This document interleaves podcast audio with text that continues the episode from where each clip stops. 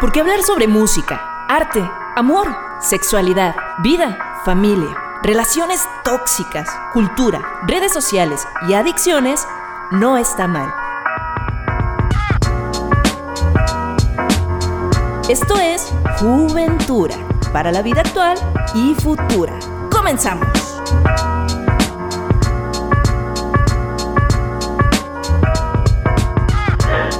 Tal? Bienvenidos a un programa más de Juventura para la vida actual y futura. Yo soy Lani González y estoy hoy con Mau Jongitud. Y Mau, estamos muy contentos porque hoy tenemos un programa especial, un programa que es lo tuyo. ¿De qué, cuéntanos, qué vamos a platicar el día de hoy? Pues hoy vamos a hablar del medio ambiente, vamos a hablar de sustentabilidad, de consumo responsable. Va a ser un programón y va a ser una cosa bien chida para todos aquellos que queremos cuidar el medio ambiente y no tenemos más que 10 varitos. Y es que además ustedes no lo saben, pero Mau, nuestro querido Mau, es también, entre otras cosas, ingeniero ambiental. Entonces, va a venir él a ilustrarnos con todo su conocimiento. Pero antes de continuar, tenemos una invitada muy especial el día de hoy. Ella es Isha. Isha, bienvenida. Hola, muchas gracias por haberme invitado a este su espacio Juventura. Estoy muy feliz de estar con ustedes. Gracias, Isha. También es tu espacio, porque déjenos comentarles que Isha es bióloga, pero además Isha es parte del taller que se está impartiendo este, por Juventura, que se llama Todos Podemos Hacer Radio, que se estuvo difundiendo por allá. Y bueno, Isha hoy, aparte de compartirnos su conocimiento sobre biología, sobre medio ambiente, pues también Isha es momento de aplicar todo lo aprendido. Así que... Es tu momento de brillar. Bienvenida. Gracias, gracias. y pues ahora sí, chicos, ¿qué les parece que empezamos platicando un poquito este sobre qué es el medio ambiente? aquí tú es tu momento, como te decía. bueno, pues el medio ambiente es el conjunto de todos esos factores biológicos como el clima, los animales, las plantas, factores eh, físicos como los edificios y otros factores que están interrelacionados y hacen que la vida pueda suceder en el planeta. Muy bien, ahora yo quiero hacerte una pregunta extra. Adelante. La diferencia entre medio ambiente y ecología, porque mucha gente los confunde, los toma como si fueran sinónimos. Claro, bueno, pues mira, la ecología más bien es como una rama de la biología que se encarga de estudiar cómo es que los seres vivos se relacionan con los factores biológicos y otros factores este, físicos y químicos. Entonces, una cosa es el medio ambiente, que es todo lo que nos rodea, y la ecología es la ciencia que explica cómo es que todo esto está interconectado a través de relaciones este pues entre seres vivos y relaciones del ser vivo con eh, el medio que lo rodea. Así es, es, una cosa este, mm. bastante diferente y que todo el mundo te lo toma como si fuera igual y eso también. No lo es. Exacto, no es lo, es lo mismo pero no es igual, o como es la frase, no es lo mismo pero es igual, así se lo toman. sí, así lo toman. No, pues ya empezamos bien, yo, yo creo que yo hoy voy a aprender demasiado de ustedes dos, así que me voy a dedicar a escucharlos atentamente. Eh, pero, oigan, vamos a platicar también un poquito sobre eh, lo que es la sustentabilidad, pero yo creo que para esto hay algo muy importante. Muchas veces nos encontramos con un pequeño detalle y es que solemos confundir lo sustentable y lo sostenible. Y yo creo que para hablar de, sustentabilidad tenemos que empezar por poder este, platicar de las diferencias eh, que hay entre cada una. Eh, ¿Tú quieres dar tu versión o yo doy la mía? Da la tuya, por favor. uno y uno.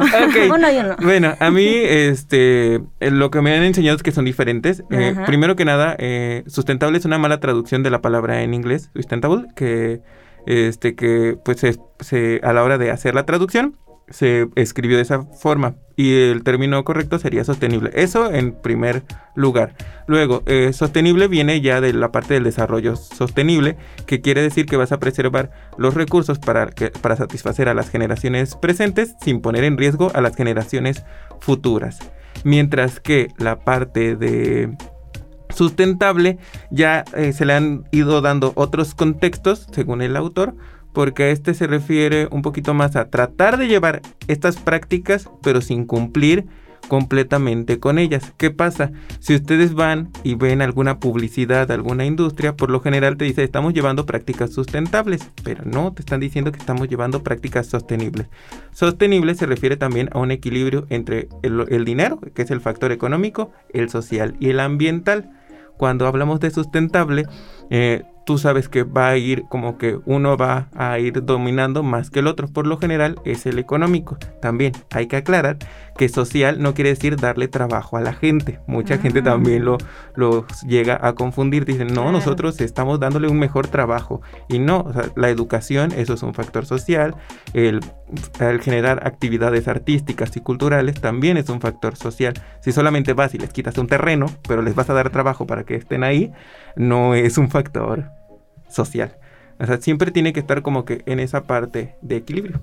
Súper interesante. A ver. Muy bien. Sí, pues mira, fíjate, yo sinceramente no conocía esto que menciona Mau, de que sustentable es como la mala traducción de, de, la palabra en inglés.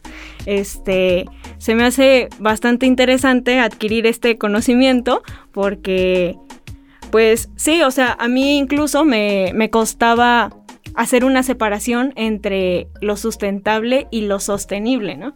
Y tiene mucha razón, lo sustentable pues son prácticas que se es una definición a la que se le ha ido abonando con el paso del tiempo. Sin embargo, pues lo sostenible es como la base, la esencia de lo que pues de lo que se de lo que se quiere lograr. exacto, de lo que se quiere lograr.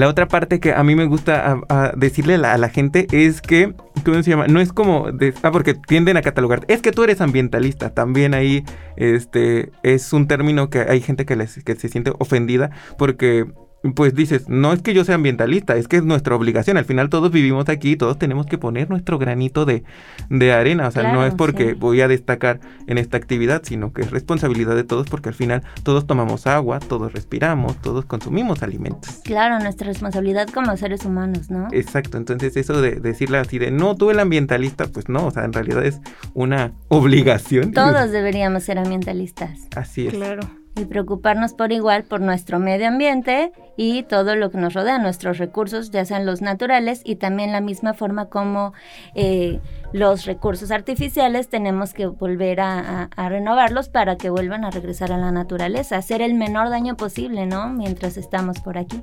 Así es, ay, qué bonito. Así es como debe ser. Y bueno, aquí, entre otras cosas, también este, hay que resaltar que el medio ambiente también es un término que luego se toma como error, porque el medio ambiente, o sea, es ambiente porque el ambiente es un medio en sí. Entonces, solamente con que digamos ambiente es suficiente, porque es como luego ser un poco redundantes en esa, en esa parte. Y también tenemos así como muchas cosas preparadas y sorpresas de cómo consumimos, de cómo es que nos vamos abarcando en estos, en estos ámbitos, porque una vez que uno entra, ya no sale. Te vuelves la oveja. Estás adentro ya. Exacto. Te vuelves la oveja verde de la, familia. La oveja sustentable. Porque muchas veces pasa eso, ¿no? Que estamos como que queremos hacer nuestro pequeño cambio, poner nuestro granito de arena y nos ven bien raro. Y es así como de, oigan, a ver, todos entrenle tantito, ¿no? ¿A ti cómo te fueron este, abarcando ese tema, Isha? Así, ¿Tú cómo le fuiste? Pues fíjate que yo cuando estaba en la facultad, eh, empecé a tomar materias y cursos extras sobre la elaboración de huertos urbanos. Entonces, eh, recuerdo muy bien que cuando iniciaba en estos, en estos talleres, en estos cursos, eh, pues yo tenía la idea completamente de que a lo que yo iba a aprender es a producir alimentos simplemente. Sin embargo, eh, siempre dan como esta introducción, como la que justo estamos dando nosotros ahora, de qué es la qué es el, el ambiente, qué es la sustentabilidad, porque todo ese tipo de prácticas pues forman parte de y son esenciales. Entonces, este les digo, em, empecé a ir a estos talleres y ahí fue que yo empecé a, involucrarme en este tema de, cuidar al medio ambiente, de cuidar el recurso agua más que nada, que es un, recurso pues finito y no, no renovable. Entonces, este, ahí fue que, que, comenzó mi interés por estos temas y bueno, al, con el paso del tiempo, pues me fui involucrando cada vez más, no solamente en, en la elaboración de huertos, sino que también en trabajar un poco con ecotecnias, con el uso adecuado del agua, con el manejo integrado de los recursos, de los residuos sólidos urbanos. Y bueno, pues actualmente me, me encuentro mucho más inmiscuida en este, en este tema. Es que eso pasa cuando sucede. O sea, es como cuando compras una plantita y te conviertes en la, señora, de las plantas. Así lo mismo con el medio ambiente. Sí, sí, sí. O sea, cada vez que quieras que ahondes más en este tema, vas a querer contribuir un poquito más. Y, y como bien decías, desde que una vez que entras, ya no sales, porque empiezas con algo pequeñito, pero la mente como que se te va abriendo y vas viendo muchas otras cosas más que estamos haciéndole a, los recursos naturales. y es como un despertar de conciencia, te sensibilizas tanto que de repente te dan muchas ganas de seguir ahí aportando un granito de arena día con día. Mau, ¿cuál fue tu primera acción medioambientalista? Ay, esos términos son como muy extraños, pero... lo sé. O sea, yo desde pequeño, o sea, desde chiquito yo ya sabía que lo mío, lo mío era lo del ambiente. Este, desde que en la escuela nos preguntaron que por qué las plantas eran verdes y mi hermano me dijo que porque Dios con su divina gracia y gloria quiso que así fueran. Y yo no acepté esa respuesta. Yo no acepté esa respuesta y mi papá me dijo que la clorofila y entonces yo ahí empecé a investigar un poquito al respecto. Desde, desde chiquito yo ya estaba en esa parte. Y en la parte ya así como bien metido en lo ambiental fue cuando descubrí que mis, lo que yo consumía que era vainilla, que pensaba que era vainilla, resulta que no lo era, que era sabor artificial. Y yo así de... Madre de Dios, 20 años de mi vida engañado. ¿Qué tantos productos estoy consumiendo que no son lo que de verdad es? Y luego lo que costaban, porque pues ya uno en luchón independiente, viviendo solo en la universidad, te dices, con razón me salía tan barata. No, no, no, yo ya no me iba a permitir eso, que nadie más me engañara. Y empecé a producir mis alimentos, a separar mis residuos, porque yo ya no iba a dejarme que alguien más me oprimiera. y es que así poquito a poco te vas dando cuenta de todo lo que consumes realmente, de dónde viene y todo lo que estamos nosotros metiendo en nuestro cuerpo, que también es parte del mismo tema. Así es, o sea, un consumo consciente en ese, en ese aspecto. ¿Tú, Aisha? Pues yo, como, ¿cuál fue como de las primeras acciones que, que empecé a hacer?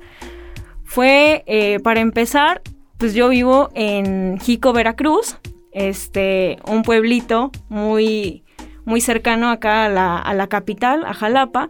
Entonces resulta que allá en Jico hubo una temporada en la que casi no pasaba el camión recolector de basura.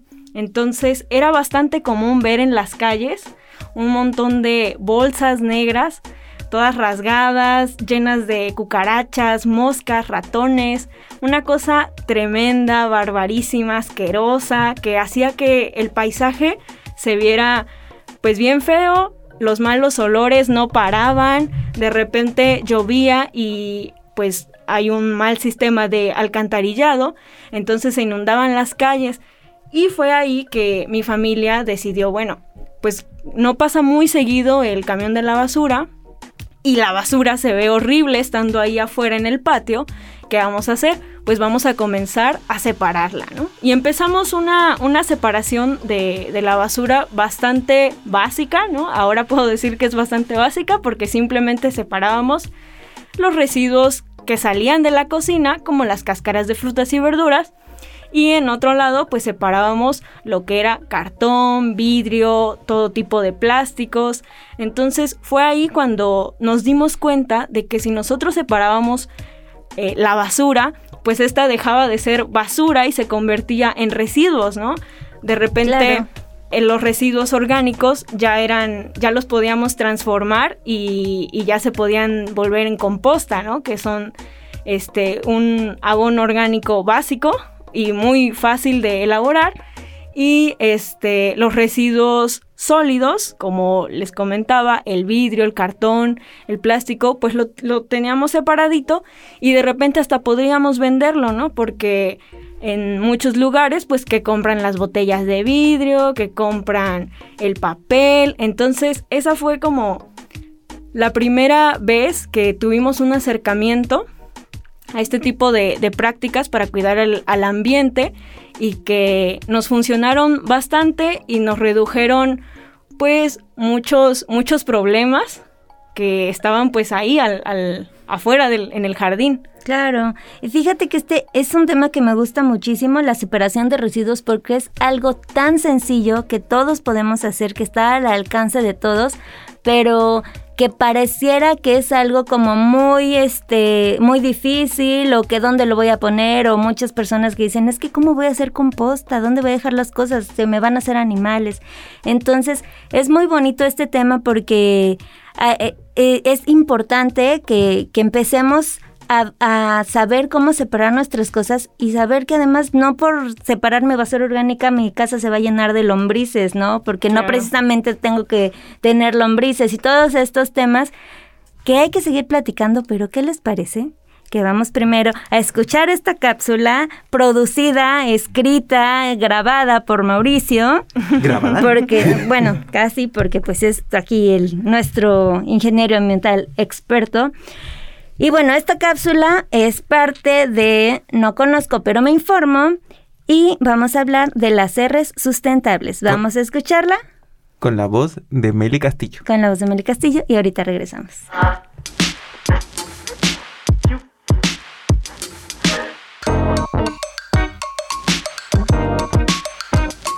No conozco, pero me informo.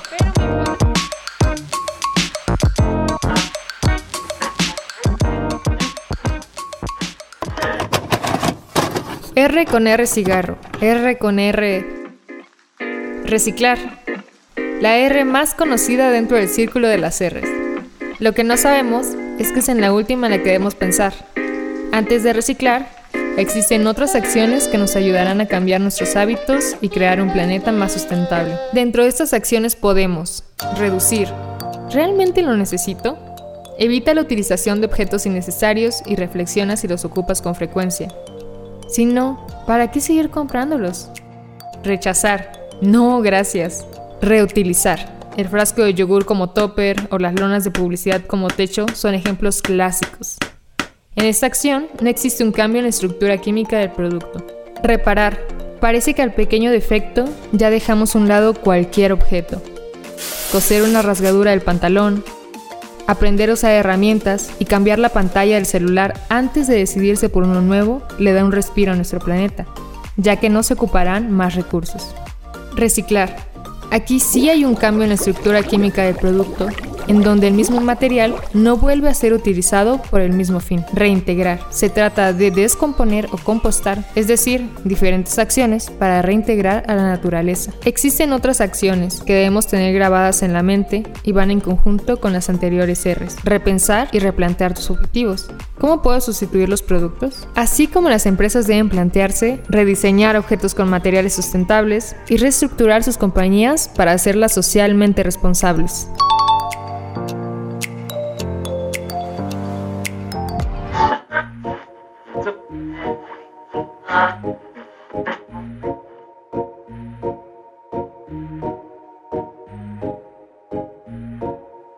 Y bueno, ya estamos aquí de regreso en Juventura para la vida actual y, futura.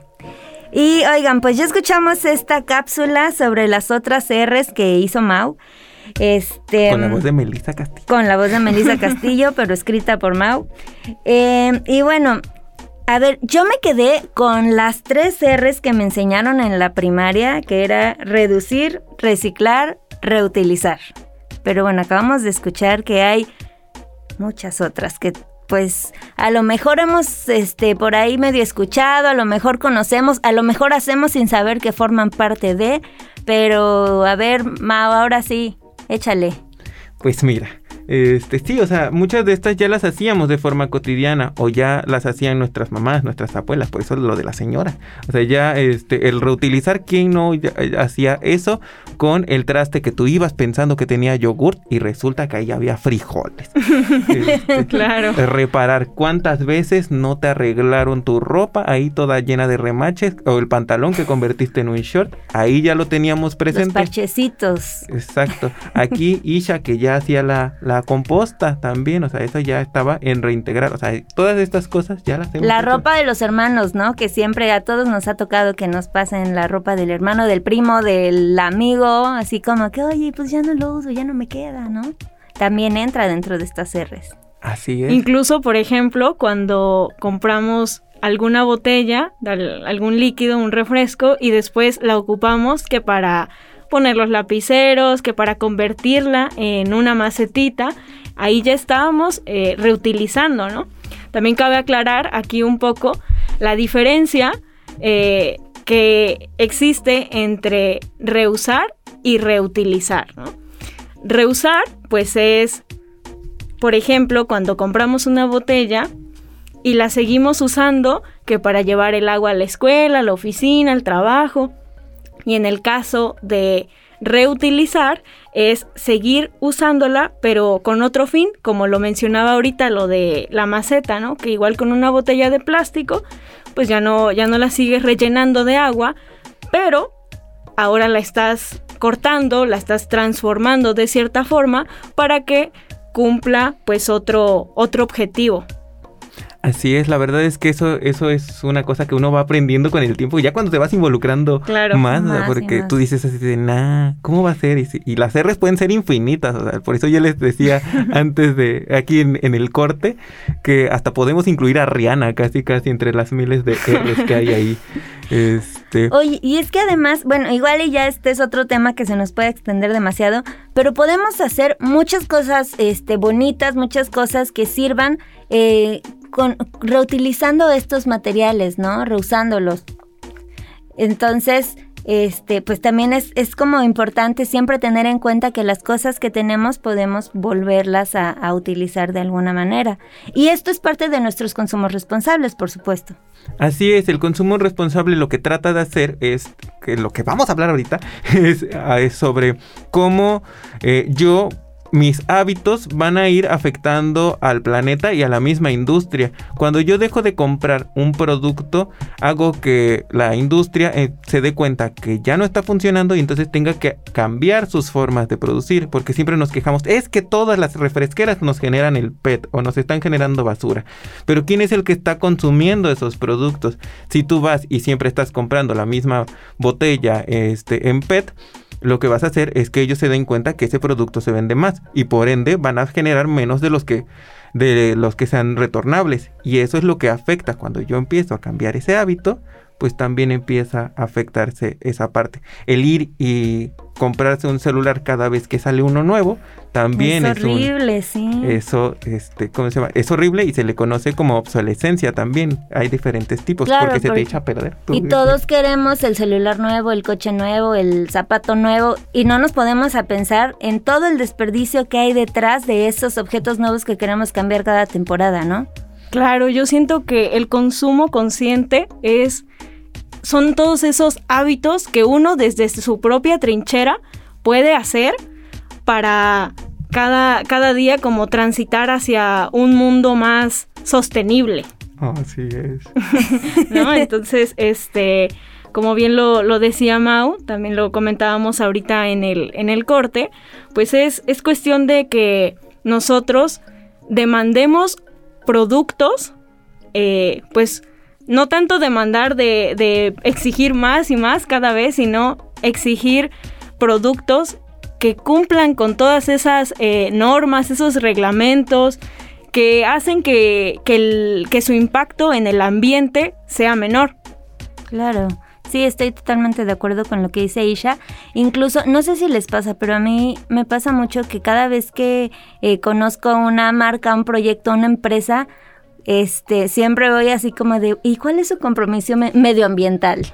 por favor, platíquenme sobre eso. Porque muchas veces la verdad es que hay mucha gente a la que no le interesa o nada más como que menciona algo que cree que es amigable con el medio ambiente, pero en realidad no está realmente comprometido. Y creo que eso es algo en lo que debemos prestar mucha atención a la hora de decidir qué, qué producto o qué, este, mm, qué, qué consumo vamos a realizar, ¿no?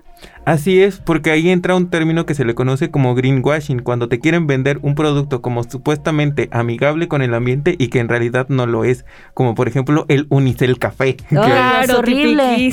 ¿verdad? En los No crean en el Unicel Café. En los desechables, sí. Tampoco, que todos te lo pintan o de café o de verde y uno iba de tarugo a gastar su dinero pensando en que se va a degradar porque dice, es que se degrada, se degrada en compostas industriales, pero en compostas industriales que se dedican al plástico y de esas prácticamente no hay porque no son normas oficiales. Exacto, si tú lo entierras en tu, en tu pastito fuera de tu casa no va a pasar nada, así se va a quedar por los siglos de los siglos. Sí, exactamente. Pues una característica principal y este, sí, principal de estas compostas industriales es la temperatura, ¿no? Que tienen una temperatura totalmente elevada, la cual no vamos a conseguir nosotros teniendo nuestra composta casera en el patio de casa, ¿no? Entonces, eh, pues sí, eh, supuestamente son como eco-friendly, como el término que está súper de moda ahorita en la actualidad.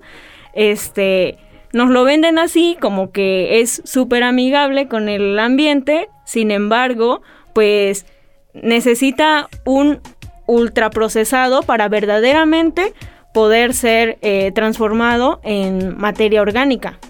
Así es, pero eso sí, así no, hay algunas empresas que sí están trabajando como para tratar de cambiar sus, sus formas de, de, actuar. Eso en términos como ya más este, específicos se le conoce como economía circular. Es cuando tú empiezas a producir algo y te responsabilizas ya sea por tus residuos, por el origen de donde vienen los materiales, por estar consumiendo de otro lugar. Por ejemplo, eh, la ganadería que sí impacta mucho al medio ambiente por las emisiones a la atmósfera, lo que hace es que el excremento de esos animales los están utilizando para al campo agrícola, se los van y se los donan para hacer abonos más este nutritivos. En otros casos, eh, lo que queda de la caña de azúcar en la industria lo ocupan también para la ganadería, para generar energía, incluso para generar plásticos. O sea, es un mundo que se va produciendo a través de nuestros hábitos de consumo porque muchas de estas cosas van cambiando por cómo se impacta el ambiente, por la salud por todos estos factores que nos, que, nos acontejan. Oigan, a ver, por ejemplo, este, vamos a empezar por el principio, ¿no? Ahora sí, empezar por el principio. ¿Qué em, tips, por así decirlo, podríamos darle a las personas que nos están escuchando, a los, a los jóvenes que nos están escuchando, eh, para empezar con una separación de residuos básica? Es decir, sabemos que las tapitas de PET las este, aceptan en tal lugar, pero ¿qué hago con la botella? ¿La aplasto o la dejo así para quizá hacer ecoladrillos? ¿O, ¿qué, qué, tips podemos hacer, perdón, podemos eh, recomendar para poquito a poquito poder ir haciendo algo en nuestra casa? sin mayor esfuerzo. Bueno, no, sí, sí, sí amerita un poquito de esfuerzo, hay que aceptarlo, ¿no? Pero cositas sencillas. Pero a la larga te acostumbras. Poquito a poco vamos a... sí, claro que sí, desde luego.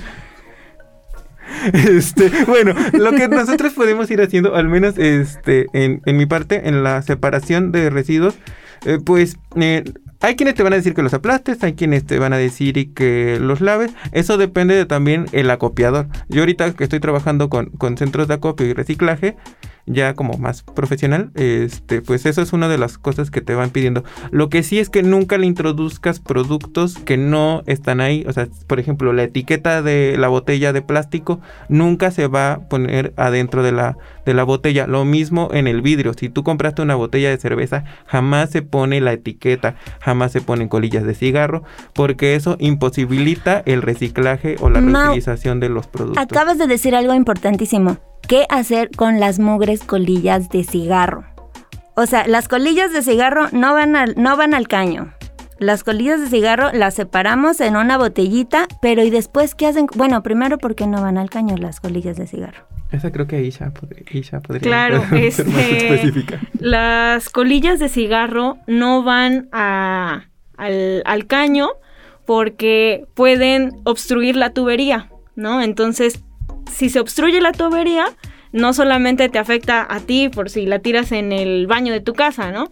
Sino que también, pues, imposibilita el flujo de, fluidos de toda la red de drenaje de la ciudad. Entonces es ahí donde se generan las inundaciones, ¿no? Muchas veces estas tuberías de las grandes ciudades, como lo es Jalapa, son fueron hechas desde hace pues muchos años, ¿no? Décadas. Entonces están degradadas y aparte si nosotros les echamos residuos que definitivamente no van ahí, pues obstruimos el, paso de, de, de líquidos y les digo, se generan, se generan las inundaciones. Tampoco pueden ir, este, tampoco se pueden reciclar porque, por ejemplo, este, nosotros metemos la colilla del cigarro a nuestros labios, entonces ya llevan ahí, este, pues agentes muchas veces con bacterias, con algunos virus de la saliva. Entonces ya son productos que tienen fluidos eh, corporales del humano y esos ya no pueden ser reciclados. También pasa con las toallas sanitarias, por ejemplo, con los pañales, con las servilletas. Eh, para que, que usamos para limpiarnos la nariz, con los cotonetes, con las jeringas. Entonces, todo ese tipo de residuos que ya estuvieron en contacto directo con el cuerpo humano, es difícil que podamos reciclarlos porque ya tienen ciertos agentes patógenos, contaminantes, que los han ensuciado y imposibilitan su reciclaje. La disposición correcta ahí sigue siendo la basura, en ese caso, o sea, llevarla con tu, este, con limpia pública y esa es la parte que se hace. Aquí la ventaja de Jalapa es que van al relleno sanitario, esa es la ventaja en otros lugares, lo que hacen es neutralizarlo, quitarle como que los agentes contaminantes porque como dice y ya eh, luego se, este, se imposibilita su uso. Y otras actividades que podemos hacer en casa, ya aquí hablando de toallas sanitarias, es la copa menstrual. No sé si... Claro, claro, la copa nuestra mejor amiga actualmente. Exacto, como bien lo dice Landy, es nuestra mejor amiga este, para las personas que menstruamos, porque nos, o sea, es un impacto económico tremendo. O sea, ¿cuánto cuesta comprar un paquete de toallas de 10 toallas? 20 pesos. Y quizá en el, en el periodo no solamente ocupamos un paquete, sino que ocupamos dos, entonces, y eso es mensual y el año tiene 12 meses.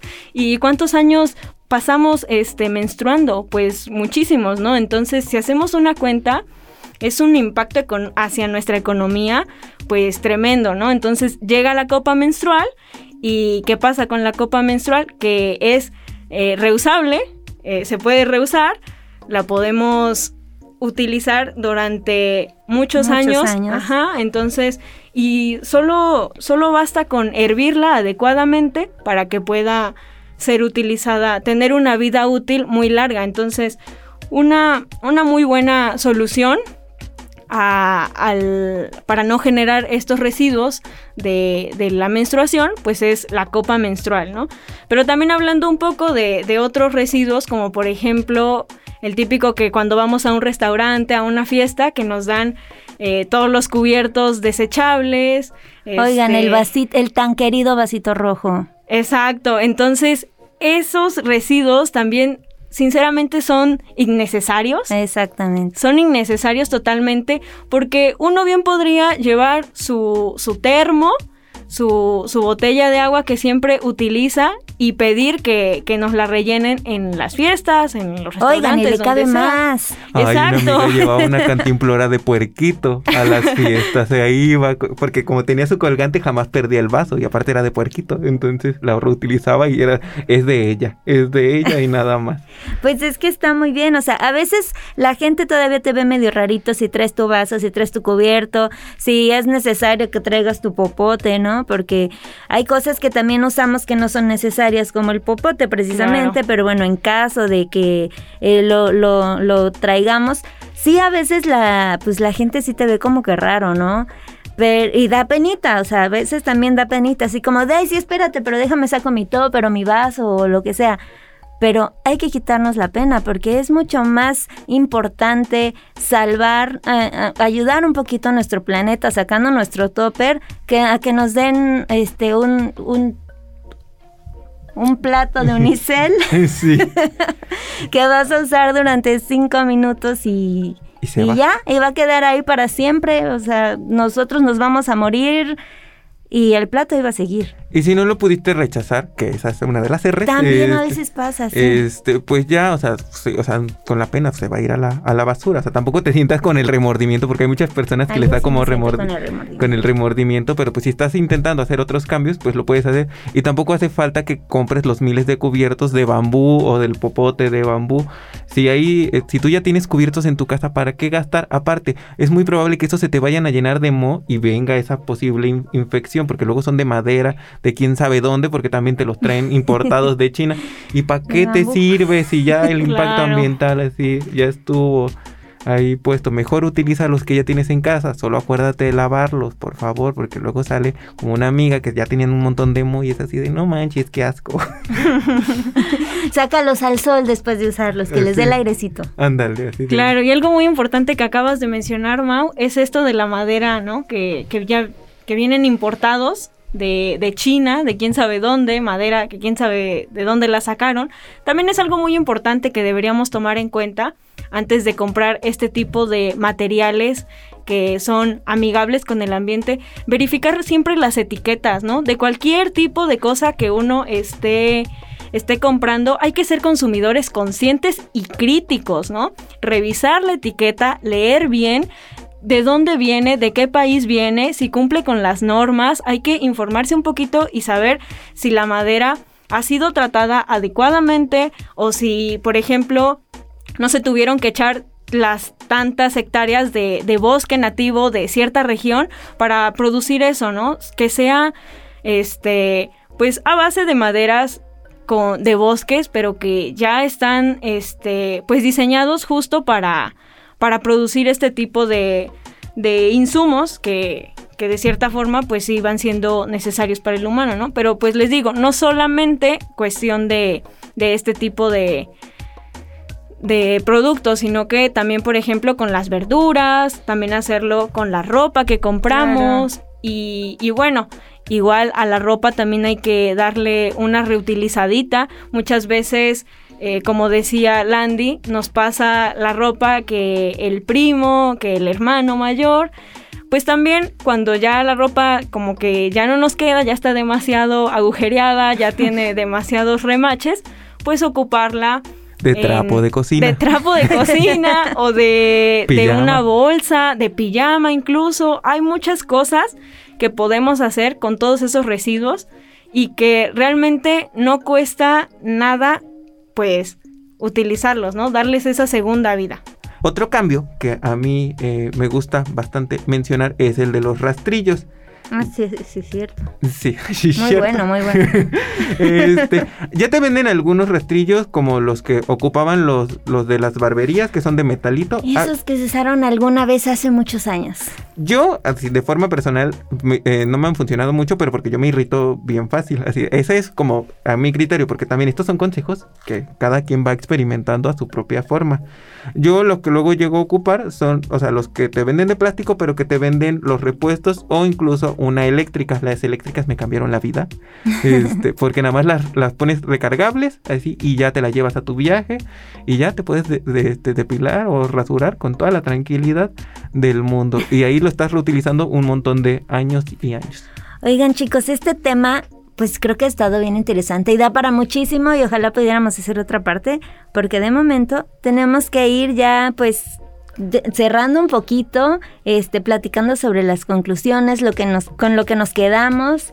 Este, a ver, Isha, ¿tú qué, qué quieres decir? ¿Qué, con, qué, ¿Con qué te quedas? ¿Qué te gustaría decirle a los que nos están escuchando para animarlos a, pues, hacerse un poquito responsables de su, de su cachito de tierra que ocupan? Pues mencionar algo muy importante que está suscitando en la actualidad, ¿no? Que es esto de que, bueno, yo en las redes sociales he visto mucho la queja de, de muchos, muchas personas que dicen, ay, nosotros nos vamos a poner a hacer este, estos pequeños cambios en, en nuestra, nuestra vida cotidiana. Y, por ejemplo, hay algunas empresas multinacionales que siguen extrayendo los recursos naturales de México, ¿no? ¿Y quién los frena? Nadie los frena. Y está muy latente esa, esa crítica. Sin embargo, creo que todos y cada uno de nosotros podemos abonar un granito de arena, siempre un granito de arena. No importa que la transnacional esté haciendo cochinada y media, pero al menos creo que nosotros deberíamos optar una posición en la que decimos, bueno, pues sí, esa multinacional está haciendo tantas cosas, pero yo me estoy estoy aportando al, a cuidar el pedacititito de planeta que me tocó, ¿no? Y eso es una gran satisfacción. Entonces, más allá de hacerlo por otras personas, hagámoslo por nosotros. Porque a final de cuentas, todos estos impactos sobre el ambiente no van a repercutir nomás en el ambiente. El ambiente también somos nosotros. Entonces, pues nada, o sea, aunque, aunque parezca que competimos contra un monstruo gigante, demostrar que si todos y cada uno de nosotros comenzamos a hacer este, este tipo de prácticas que van a cambiar, que van a mejorar el ambiente, pues hacerlas, porque seguramente, aunque seamos pocos, sí va a tener una buena repercusión. Totalmente de acuerdo. Mau, rápido, ¿algo quieras decir? Pues así, complementando lo de Isha, este, sí, esos pequeños hábitos, como les digo, o sea, sí pueden cambiar. Incluso si ustedes intentan comunicarse con ellos, hay gente que sí está este, en total disposición, solamente no saben cómo hacerlo porque es la única forma en que aprendieron, o sea, aprendieron a, consumir y a destruir, pero si tú les empiezas a dar opciones que sí les salgan este, las cuentitas, pues sí están como en esa apertura, o sea, nadie te quita que, que, qué tal sin una de esas, al mandarles mensajito, te dicen, ah, pues pues si tú tienes el proyecto, yo te lo financio y qué tal si ahí sacas tu dinero también. Desde luego que sí. trabajo y familia y ambiente y mira, así. Eso es, y que pues al final, ¿qué es lo que puedo hacer yo? Puedo reutilizar las cosas que tengo en casita, o reutilizar las bolsas para hacer mi mandado, los trastes de donde estoy comprando y comiendo, y pues evitar el uso de los desechables, son como los básicos en casita. Totalmente. vamos con Teo. Así es, pues sí, chicos, ya lo dijeron todo. Este, definitivamente el cambio está en nosotros, en decidir hacer una mínima parte en, en este pedacito que nos toca, como lo dijo Isha. Este, y pues hay que animarnos, no es tan complicado y poquito a poco podemos preguntar, este, si no sabemos, echarnos la manita, pero pues tenemos que hacer algo por nuestro planeta ya. Bueno chicos, ahora sí ya nos tenemos que ir, no sin antes recordar nuestras redes sociales. Mau, ¿cómo nos encuentran? Como Juventura con X en Instagram, en Facebook y en dónde más? Y en Spotify porque estamos estrenando nuestro Spotify. Entonces síganos por ahí, suscríbanse. Isha, muchísimas gracias por haber estado hoy con nosotros. No, hombre, gracias a ustedes por permitirme compartir pues un poquito de mi conocimiento en este espacio. De verdad es bien bonito este poder platicar con gente como ustedes. Muchas gracias. No, gracias, ya te esperamos de vuelta pronto. Claro que sí. Y bueno, esto fue Juventura para la vida actual. Y futura. ¡Hasta la próxima! Adiós.